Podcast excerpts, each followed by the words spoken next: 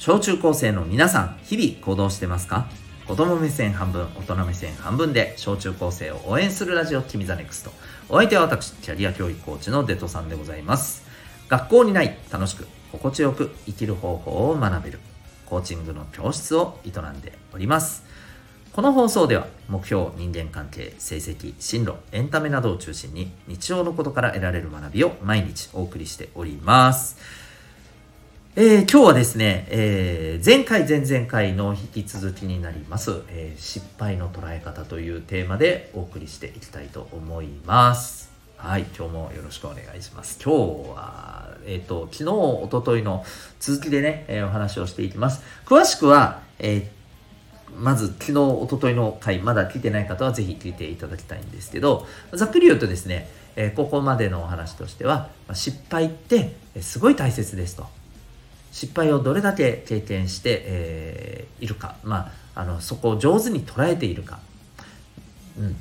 えー、失敗の捉え方が上手な方はですね、えー、失敗からたくさん、えー、学んで成長してで気が付くとねそういうことを避けてきた人とはもうあの本当にいろんなところで大きな差がついていると。それは例えば、えー、そうですよね、まあ、人とこう人間関係をしっかり作る力であったりあるいは、えー、まあ、今皆さんはねまだお仕事はしてませんけれども、えー、お仕事とかまあ勉強でも同じことかもしれないけどね、えー、そういうことで、結果を出す。部活もそうかもしれないね、うん、結果を出す力だったりね、うん。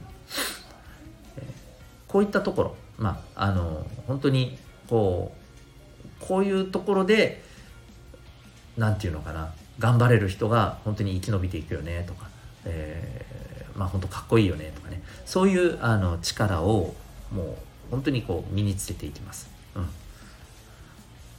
で前回前々回ではその失敗の捉え方について、まあ、失敗する時に感じるやっぱり恥ずかしいとかね、えー、悔しいとかね。この嫌な気持ちをですね、まあ、どう減らすかっていうところのポイントと逆に失敗を楽しむために、えー、まあ、どうあの、まあ、どんな失敗の捉え方、うん、あの失敗のもらい方というかね、えー、失敗の経験の仕方をするのかということについて、えー、お話をさせていただいてます。はい、詳しくはぜひ前回前々回をお聞きください。で、今日はですね、まあちょっとまとめ的なところと、あとは、まあここまでの話をした上でさ、うん、失敗の捉え方で、ここちょっと注意した方がいいよねっていう、えー、部分についてお話をしていきたいなと思います。えーと、失敗というとですね、この人のエピソードを聞いたことある人多いかもしれないんだけどね、えー、発明王と言われるエジソンという方ですね。トーマス・エジソン。はい。この人失敗に関してものすごい名言を残してるんですよ。知ってますか？ね、あ、知ってる知ってるっていう方もね、多いかもしれませんね。はい。あの、まあ、知らないという方はぜひこの機会にね、頭に入れてほしいなと思うんですけど、まあ、彼はいろんなものを発明したわけですけれども、えー、その彼がね、まあ、言っていたことがですね、えー、私はその、99回失敗したんじゃないと。99回うまくいかない方法を見つけたんだよと。そういう言い方をしているんです。わかりますか？まさにこの失敗の捉え方めっちゃ上手な人のお手本教科書的なね、この コメントだと思いませんか？うん。そうなんですよね。うまくいかない方法を見つけたんだけに過ぎないんだと。でうまくいかない方法を一つ一つ潰していけば最終的にはうまくいく方法を見つけるんだよね。うん。というお話なんですね。はい。是非これちょっとね頭に入れていただけるといいかなと思います。うん。でなんかね失敗した時にこの人の言葉をね、えー、思い出してもらってね、えー、あなるほどなということで失敗をね上手に捉えてもらえたらと思うんですけどちなみにですねこのエジソンさんってどのぐらい失敗したんでしょう？生きてる中で。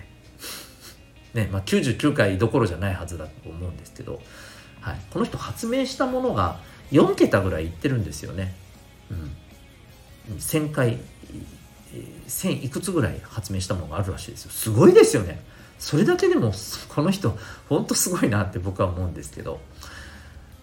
だとした時にどのぐらい失敗してるんでしょうかと。これねはっきりとしたことはね、まあ、言われていないんですけれど一応ね説として言われてるのがね1万とか2万とか言われてます。まあ単純に言うと発明したものの10倍20倍以上失敗してるっていうことになりますよね。うん。なんか1万回失敗するとかちょっと想像してみてください。どうですか？もしあなたが1万回ぐらい失敗したらどうなりますかね？どう感じそうですかね？どんな、えー、人になってそうですかね？あもちろん。ごめんなさい、えー、失敗の捉え方が上手になった上でですよ。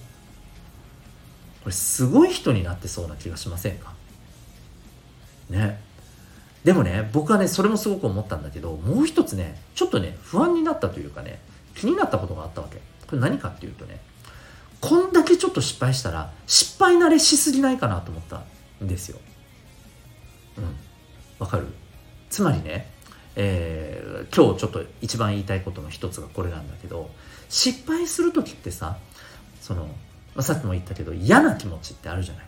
一方でさ失敗って実は結構面白いんだな美味しいんだなっていうふうなあのことが分かったとしてさ僕はね両方ともね持っておくべきだと思うわけ。うん、つまりね、えー、失敗自体のまあ良くない部分ねまあもちろんね失敗してうまくいかなかったああっていう部分とね、うん、でも失敗って実はねあの次に向けたね学びの機会だったとチャンスだったんだということと意外と美味しいじゃねえかと、うん、あの得られるものいっぱいあるじゃねえかと、うん、いうふうなことと両方味わえるようにいてほしいんです。これがさ逆にさもうさなんか失敗をした時のネガティブな恥ずかしいとかさ悔しいっていう気持ちがもうもうゼロになっちゃってさ、うん、いや失敗するぞみたいな感じになっちゃうとこれ逆にですねあんまり意味がないなっていう気がするんですよね。うん、僕はやっぱりですねこれはちょっと大きなお話になるかもしれないけど人生において楽しいだけ楽しいだけが100%の人生なんて僕は逆に面白くないと思うんですよ。楽しい楽なだけの人生100%なんてつまんなくなると思うんだよね。うん。思いません？まあこれちょっとわかんないけど、いやいやいや、あの、つまんなくないよ。楽しいに決まってんじゃん。うん。いうふうに思う人もいるかもしれない。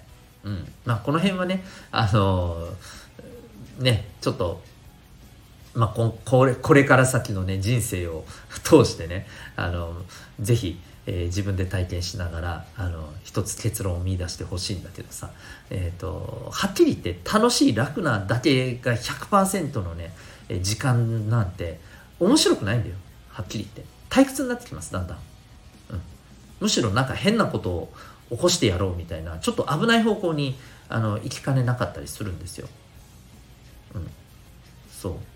あそうそうそれこそねあの例えばちょっと脱線するけどサイコパスみたいな、えー、話って聞いたことあるんだけど例えばそういうあの人たちの一つの傾向として、えー、物事をあまり感じないのよね。感じる気持ち例えばネガティブな気持ちを感じるみたいなことも薄いんですよとっても。うん、でこれが薄いところが行き着いちゃうと大抵のことを何も感じない面白くないだから、えー、なんかもうちょいすごいことやってみようってなって、えー、まずい方向に行く可能性もあるわけよね。もちろんねそれが必ずしもそうではないんだよ、うん。あのー、例えば、まあ、みんながとっても喜ぶようなとんでもないことをやろうっていう方向に行く場合だってあるわけ。そう。だからサイコパスイコール悪ではないんだけどね。うん。ただ一つそういうね物事を感じない薄い感じ方がめちゃくちゃ薄いがゆえに、えー、っていうところもあるわけよ。ごめんね話戻します、えー、なので僕は失敗っていうところにおいてやっぱりネガティブに感じる気持ちっていうのはそれなりにあるべきだと思う。慣れきってゼロになるのは違う気がする、うん、両方あることが僕はね大事なんじゃないかなっていうふうにね思います。はい。であともう一個。ね、えー、あともう一個。えこれ前回の話でもちょこっとだけ触れたんだけどさえっ、ー、とねあえて失敗しに行こうっていうのはやめた方がいい。これね多分ねずっと前のね「君 the NEXT でもね話したことあるんだよ、うん。えー、わざと失敗しようみたいなのはやめた方がいいです。それは失敗にはならない。あなたの、え成長につながる失敗ではない。これ失敗じゃないから。むしろ成功だから。失敗しようとして失敗したっていう成功だから。意味わかりにくいけど。わかるよね。うん。そう。全力でねうまくいかそうとしてうまくいかなかったっていうのが大事なんです。はい。わざとうまくいかない、えー、ことをしようではないんです。ここ勘違いしないでほしいですね。ここもね、えー、やっていくうちに例えばうーんね失敗したことによってみんなが例えば笑ってくれてさちょっと人気者みたいな感じになってさなんかわかるよね。なんかほら失敗したやついたらなんかお前バカだなっつってなんかみんなが楽しんでくれたりするじゃん。ちょっとしたエンタメになったりするじゃん。でこれでさあなるほどっつってさあのあえて、えー、うまくいかないずっこけみたいなことをあえてやっていくとさもうなんかわかるでしょ？わかるよね。そういうことをわざとやろうとしてる人って見てて。ああなんか笑い取ろうとしてきてる。うわ寒って。なるじゃん。うん。そうなるんだよ。でもやっちゃったりする人いるんだよ絶対に。うん。分かってるけどねやっちゃう人いるんだよね。なのでこの辺もね、えー、めちゃめちゃ注意してもらえたらいいんじゃないかなと思います。わざと失敗するなんてことをしても成長にはつながりません。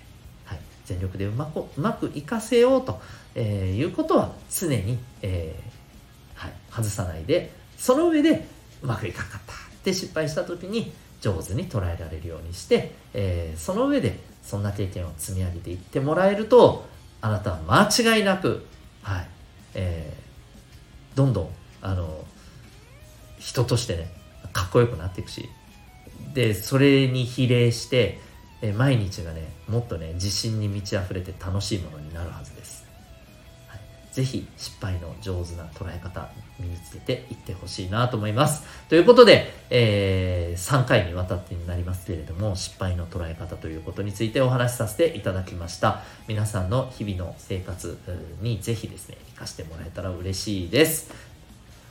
あなたは今日この放送を聞いてどんな行動を起こしますか？それではまた明日、学びようき一日を